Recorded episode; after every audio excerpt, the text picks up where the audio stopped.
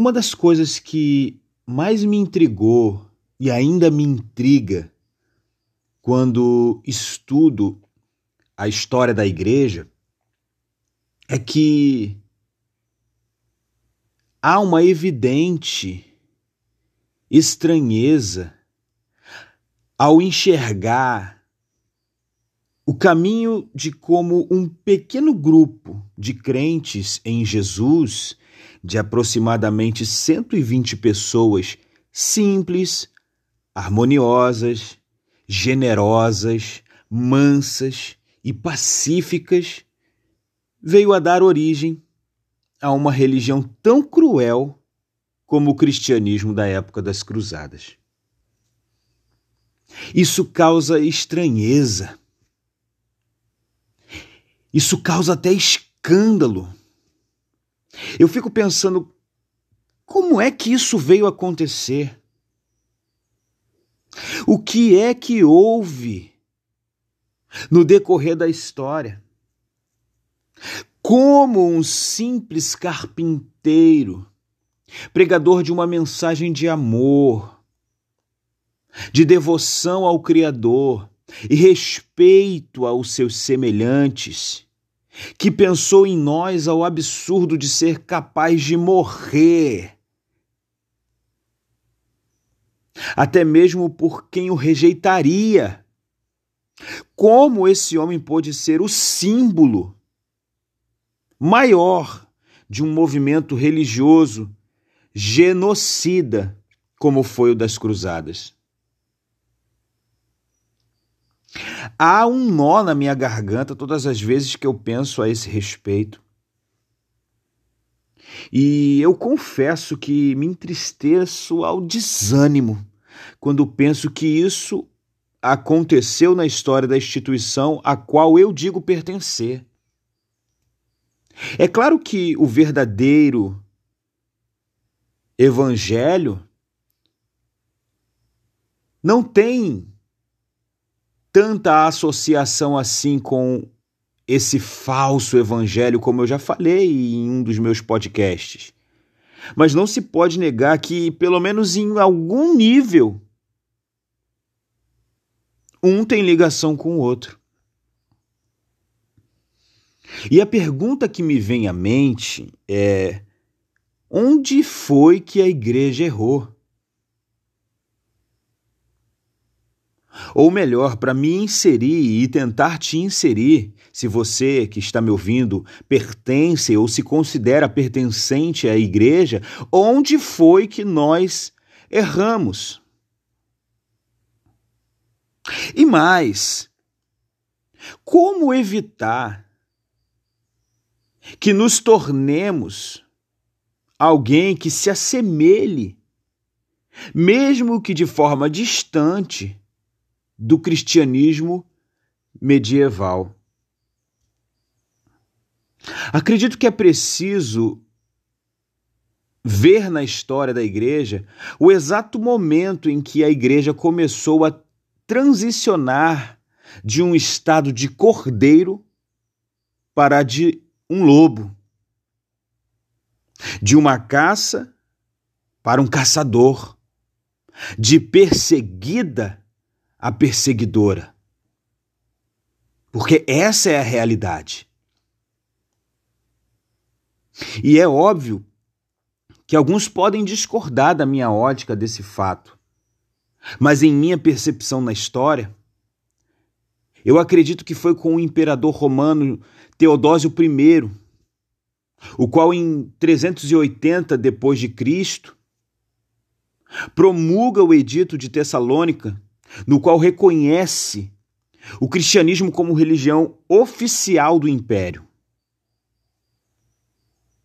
E a esse edito segue-se outros, sempre reforçando o primeiro, condenando o paganismo e as heresias e punindo até com a perda dos direitos civis aos que não professassem o cristianismo.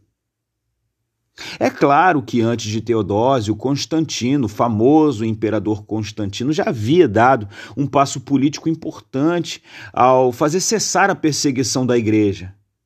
mas foi com o imperador Teodósio que o quadro virou. Os perseguidos passaram então a perseguir. A fé cristã fora oficializada. A religião do império. E a institucionalização romana da igreja foi uma maldição com roupas de bênçãos. Agora, imagine a semelhança com os tempos atuais. Eu fico imaginando os cristãos da época de Teodósio pensando: ah, esse governador, esse representante, ele é um homem de Deus. Esse sim é um homem de Deus. Um líder que teme a Deus, o escolhido, é como se fosse o nosso Messias outra vez. Veio nos resgatar, veio nos redimir, veio nos livrar da mão dos opressores. Agora sim nós vamos viver o plano de Deus para essa terra. Chega de sermos dominados pelos maus. Agora chegou a vez dos justos reinarem, será um tempo de conversão em massa. Imagine os cristãos daquela época pensando dessa forma mas era um triste engano. Aquela talvez tenha sido a percepção de alguns cristãos medievais. Mas o que estava por vir era justamente o contrário. Ao assumir o controle da igreja, Roma nunca, nunca se converteu, mas o cristianismo sim. O evangelho puro, dócil e principalmente santo de Cristo deu lugar a uma anomalia religiosa totalmente distante do propósito de Deus. A religião cristã que Roma instituiu era a soma de diversos conceitos e crenças das mais variadas ordens. Uma difusão que trouxe uma grande confusão resultando em um sincretismo que cada vez mais foi apagando, abafando a imagem do verdadeiro Cristo de nossa história. O triste é que as raízes dessa anomalia religiosa continuam entranhadas na nossa comunidade cristã contemporânea. A mensagem proposta do Evangelho de Cristo deu lugar a um imposicionismo da dita moral cristã. Isso goela abaixo daqueles que não são cristãos. Talvez para aqueles que faziam na época medieval e ainda fazem na nossa pós-modernidade, isso seja completamente certo de se fazer.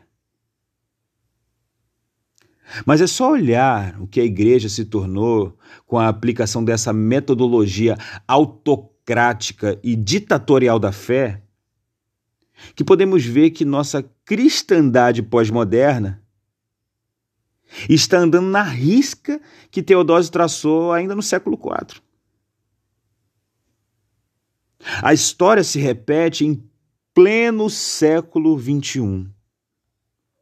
Uma classe de pessoas que se dizem defensores, entre aspas, da moral e ordem. E se colocam como representantes e militantes, se tornando verdadeiros diabos ao tentar instalar o céu na terra. Perceba o tamanho desse paradoxo. Pois ao tentar instaurar o céu, forçosamente, os cristãos não se tornam anjos, mas diabos. Mas perceba a distância daqueles que seguem esse cristianismo com o Cristo bíblico, que ao se deparar com um jovem rico, lhe propôs que vendesse seus bens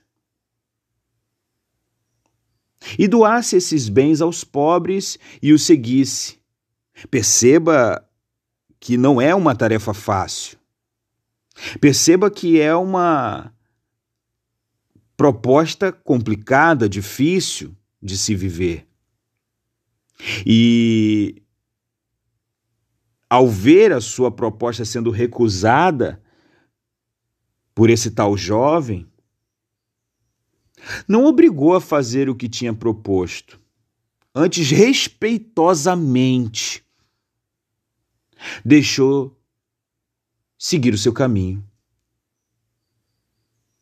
Agora perceba que Jesus tinha todo o poder para obrigar esse homem a se tornar justamente o que ele gostaria que ele se tornasse.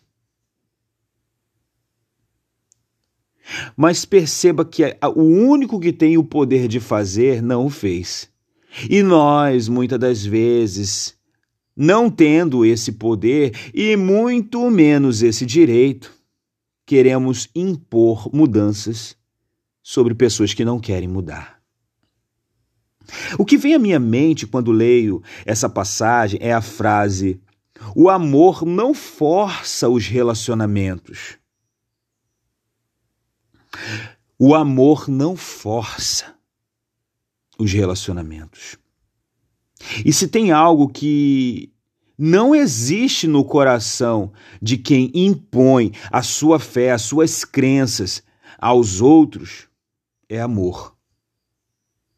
É impossível alguém que ama forçar alguém a fazer alguma coisa simplesmente porque é o que ele crê.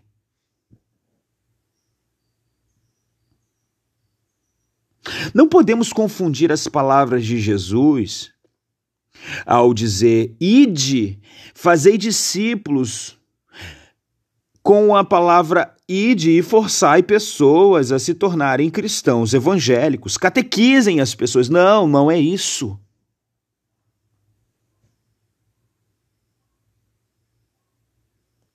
Pois isso é de uma pobreza intelectual, moral e de uma pobreza até mesmo religiosa. Partindo do pressuposto de que religião é religação com Deus. Não se liga ninguém forçadamente a Deus. O que eu penso sobre essa frase, que não se liga ninguém forçadamente a Deus, é aquela frase típica, ou melhor dizendo, que se popularizou de Deus falando através do profeta, não por força e não por violência, mas pelo meu espírito, diz o Senhor. O evangelho ele não é uma mensagem imposta. O evangelho de Jesus é uma mensagem proposta. E é por isso que Jesus diz na conversa com Nicodemos, a fim de que todo aquele que nele crê tenha vida eterna.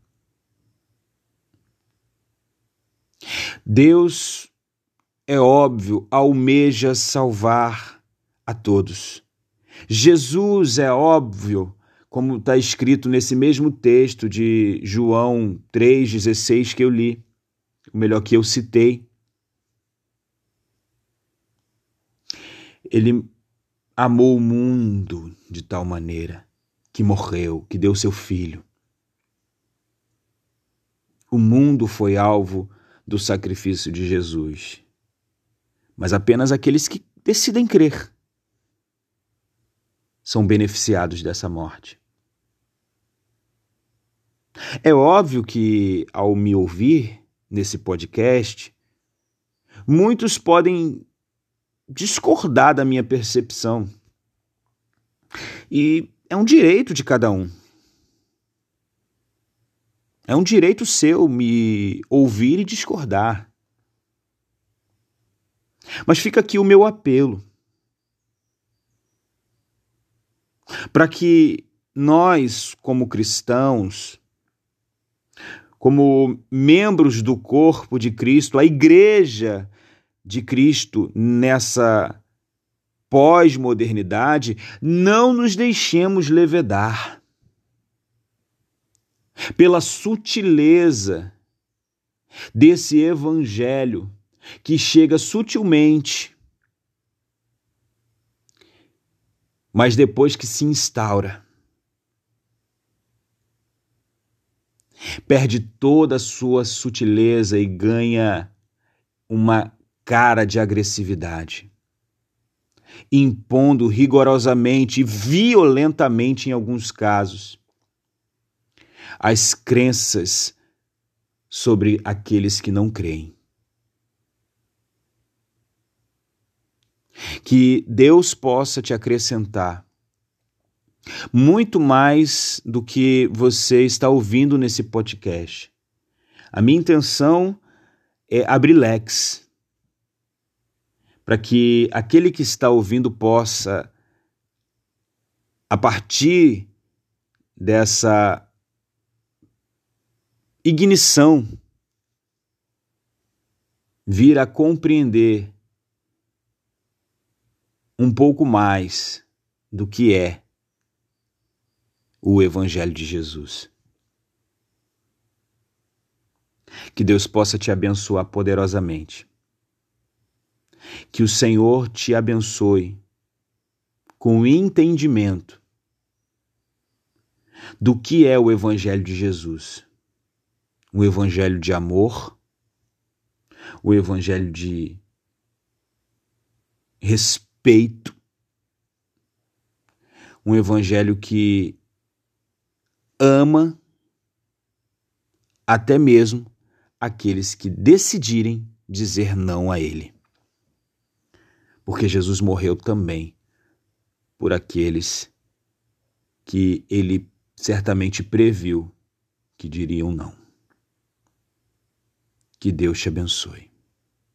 Fique com essa palavra.